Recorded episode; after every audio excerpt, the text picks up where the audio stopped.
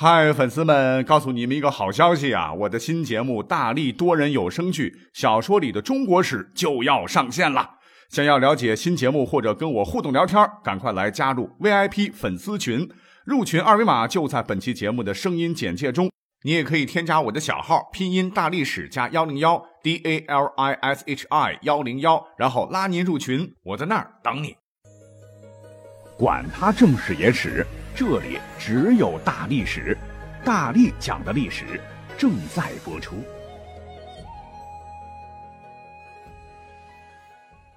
欢迎收听本期节目。我经常会看到网友写的“罗马军团和汉朝军队哪家强”“罗马军团和大秦雄师谁能胜”之类的文章，哈，觉得挺有意思。怎么都觉得哈有点关公战秦琼、张飞挑罗成的味道。李宁曾约过哈，一切皆有可能。所以本期节目呢，我们就尝试着来打破时空的限制，让罗马军团和强秦雄汉来一次大 PK。那既然是要 PK，那公平起见呢，我们要先设定时间段，因为罗马军团是罗马共和国及罗马帝国时期的正规军队，而罗马共和国和罗马帝国，我们都知道时间上跨度很大。公元前五百零九年到公元前三十年之间是罗马共和国时期，那咱们国家呢，大体是春秋时代，孔子开始兴私人讲学之风，开坛设教，广收学生，一直到西汉末年，服用春药挂于床上的汉成帝刘骜继位第二年的时期，历经四百八十二个春秋，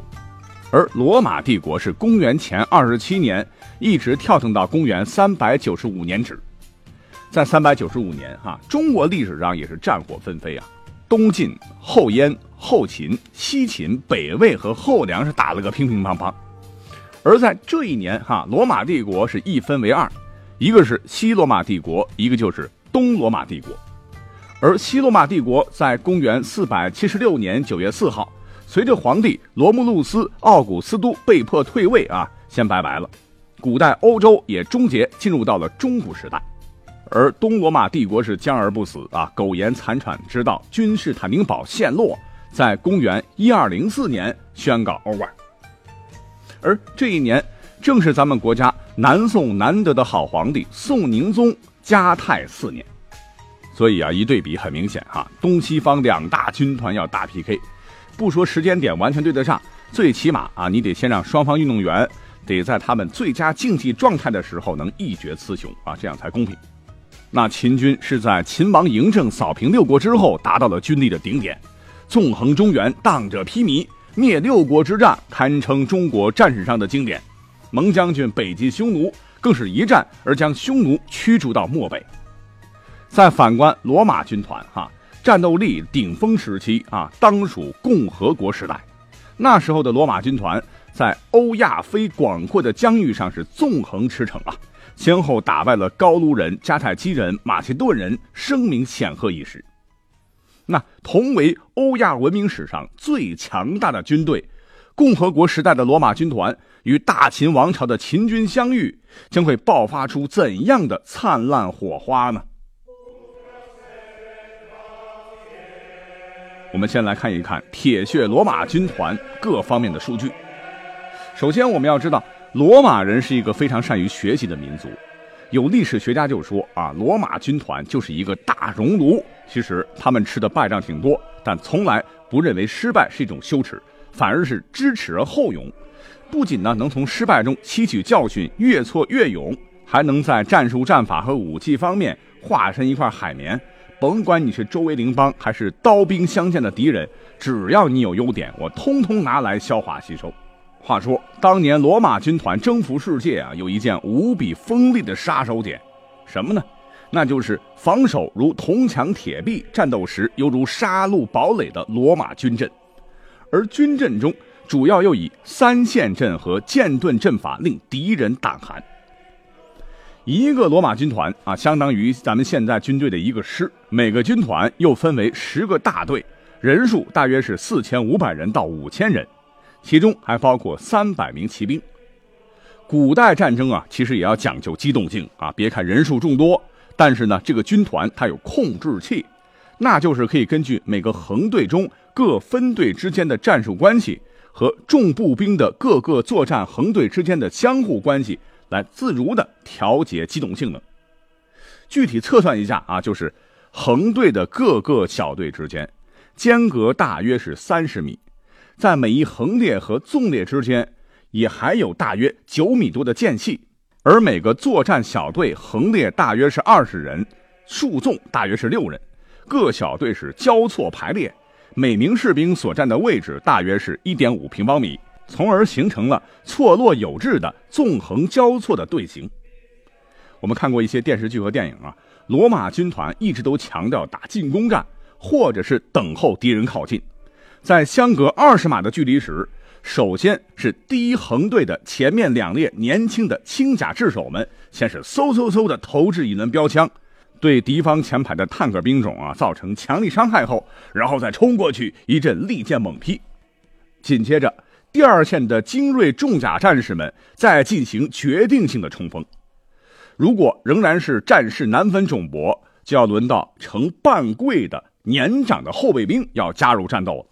为啥跪着呢？哈，不是因为累了，是为了等会儿不怕累而储存体力。因为一会儿既可以掩护前方将士撤退，或者也可以冲上去做最后一搏。当然，也可以应付战线两翼的突发情况，或者进行其他的作战任务。那刚才说到的骑兵啊。一般可以做斥候，也可以在战斗打响时在侧翼伺机掩护；在战况紧急的时候，也可以临敌下马，以重装步兵形式加入作战。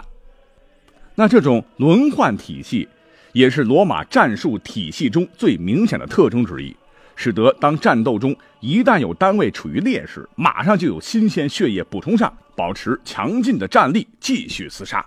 这也许啊，也是凯撒所说“野蛮人强壮甚于罗马人，但罗马人耐力长于野蛮人”的缘故吧。那刚才说到了，罗马军阵的阵列，每名士兵都占据了一点五平方的正面，在每一个横列和纵列之间还留着很大的空隙，看起来是有些松散，其实不然啊。这样的空间足以让士兵用盾牌保护自己，而且还留出了自由的挥剑战斗的余地。所以，这样的队形对于罗马军团的每名士兵都有很高的单兵作战要求，必须是一名合格的剑士，即使是队形散掉，也要有极强的单兵作战能力。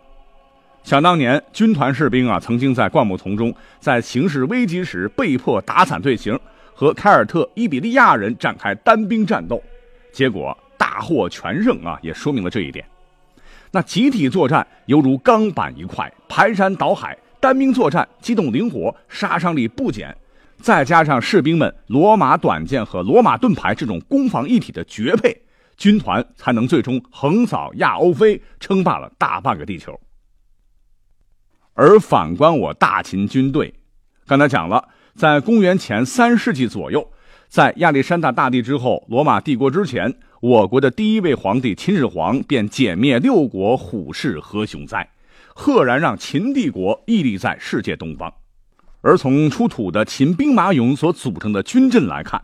秦军的军事技术绝对是达到了那个时代所能达到的最高峰。大秦军团也是依靠多兵种组成的密集军阵而无往不胜啊，这和罗马军团有着相似之处。下面我们再来看一看两者的军事装备有什么差异。刚才也讲了，罗马短剑历史上很有名气。那这种短剑是一种长五十到七十五厘米的双刃剑，铁质，重约一千克，剑头尖利，适合穿刺。剑柄呢用木、骨、象牙等制成，握把处的切削和手指的形状非常吻合。而罗马军团使用的盾牌啊，起初是卵形的，后来逐渐变成了长方形，厚度却逐渐变薄。盾牌宽八十厘米，长一百二十厘米，用三张零点二厘米厚的木板重叠拼合，然后覆盖上皮革，再蒙上布，并用 L 型的金属配件来提高强度。而在护甲方面，公元前一世纪末，罗马军团使用的是塞格蒙塔胸甲，是由一块块铁皮用皮带从内部束住而成的。那这种甲据说在防刺方面有很好的功效。虽然防护性能好，牛逼闪闪，但是从三世纪中期后就没有再使用，因为那个时候国家负担不起这么昂贵的胸甲了。那在这里要特别说明一下，其实，在古罗马哈，无论是高级军官还是普通士兵，大多时候穿的是皮甲。即使后来到了罗马军团的全盛时期，罗马的高级军官们还是喜欢穿这种甲。我们可以看看罗马帝国的第一位皇帝屋大维的雕塑或者画像啊，都是穿皮甲的。所以电影电视剧里头哈，甭管什么年代，罗马士兵都穿铁甲是不准确的。那除了皮甲，链子甲后来也被装备过部队，最初呢只是辅助部队用，直到帝国开始走下坡路的时候，才被大规模的装备给了正规军团，那是后话了。在头部的防护方面啊，头盔那可多了，什么 D、G、E 型金属头盔就不说了，最经典的是莫过于机关造型的高卢 G 型头盔啊，防护性能还是不错的。好，再来反观一下我大秦将士。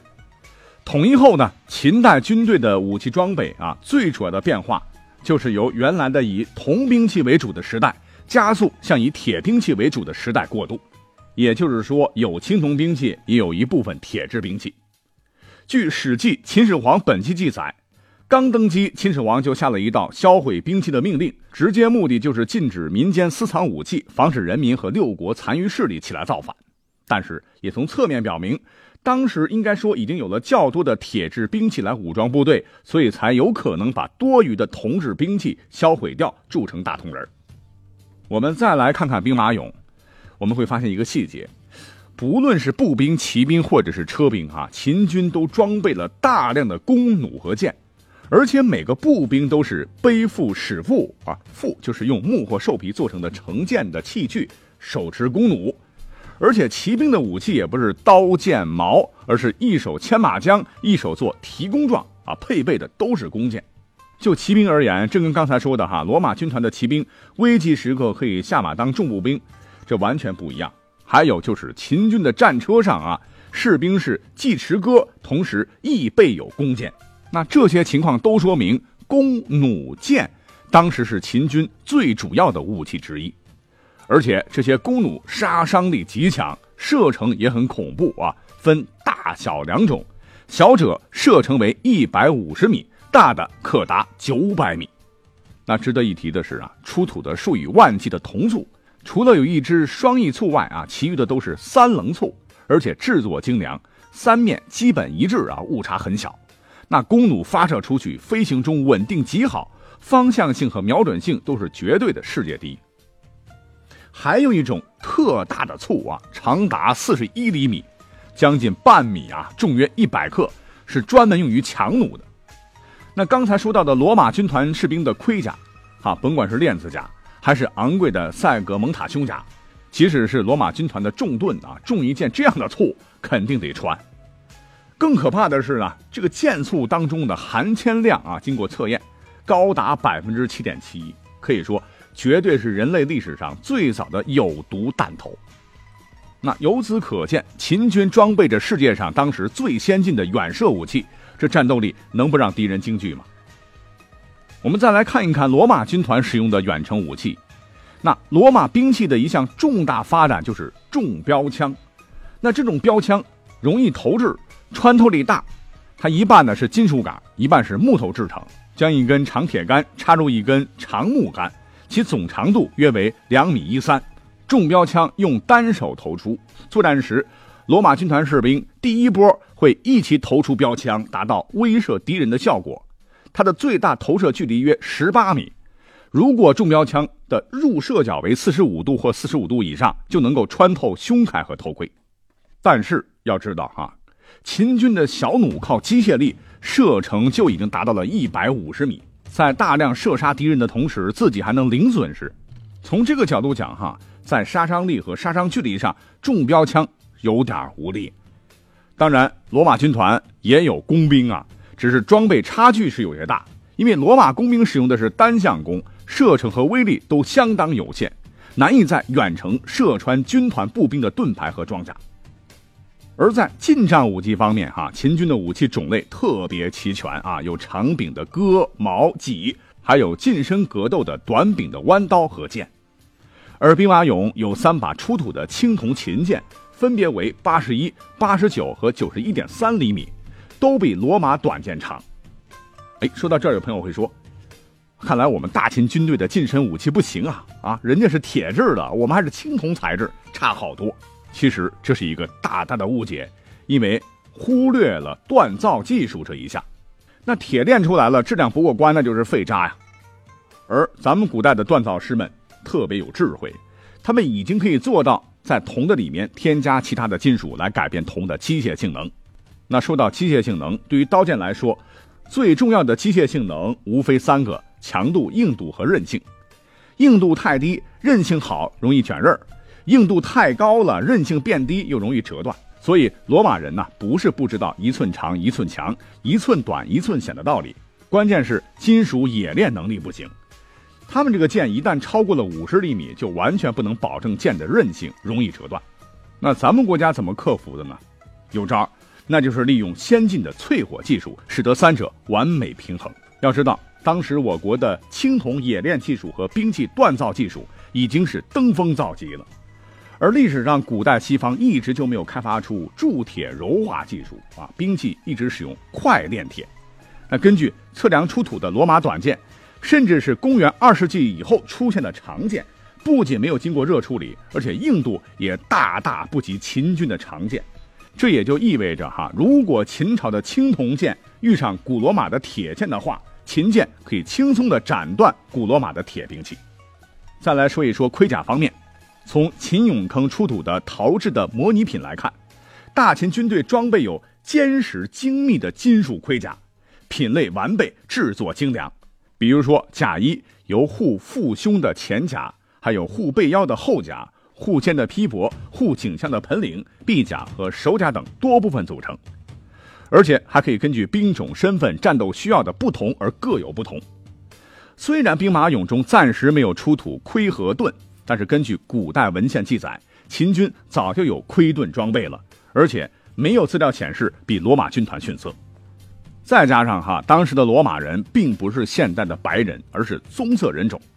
在匈奴未西迁之前呢，他的身高在一米六零到一米六五。那我们按一比一比例制作出的秦兵马俑，身高都在一米七零到一米七五，要比罗马军团的士兵大概高出五到十厘米。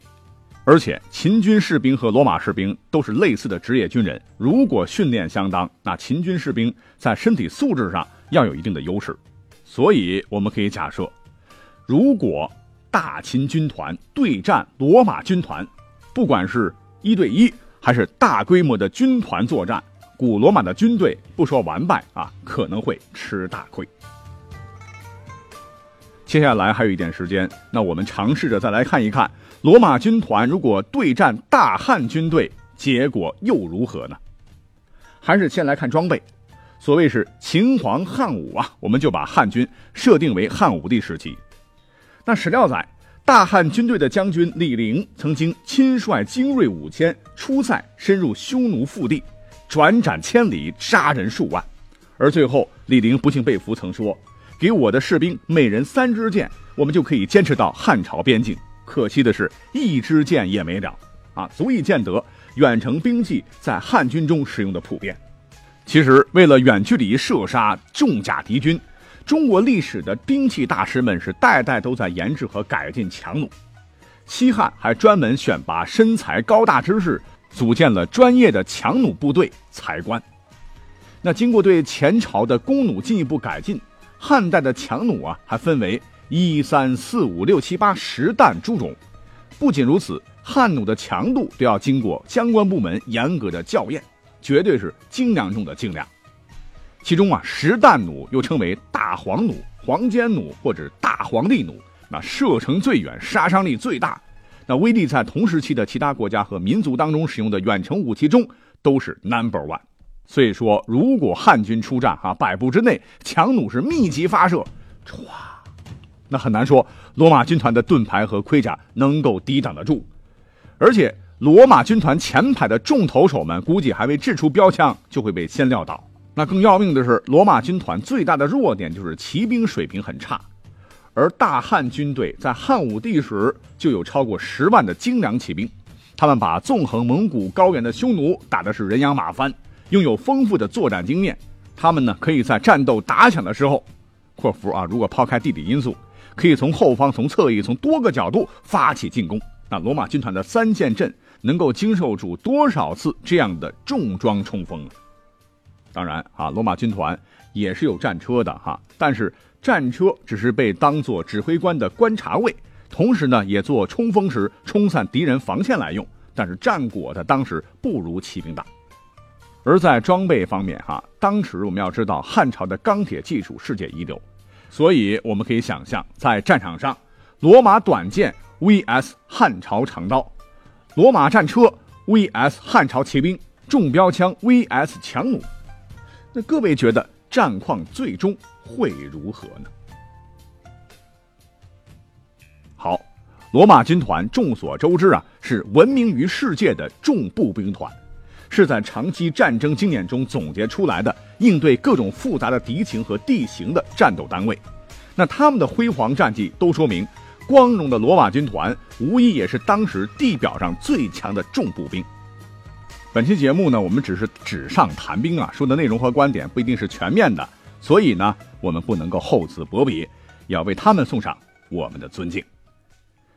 那本期节目都是一次对历史节目的尝试啊，能在这么短的时间内让这三支军团复活，来了一次大 PK，所以呢，这说的内容和观点不一定是全面的和正确的，也希望列位能够谅解。好，感谢收听本期节目，我们下期再会。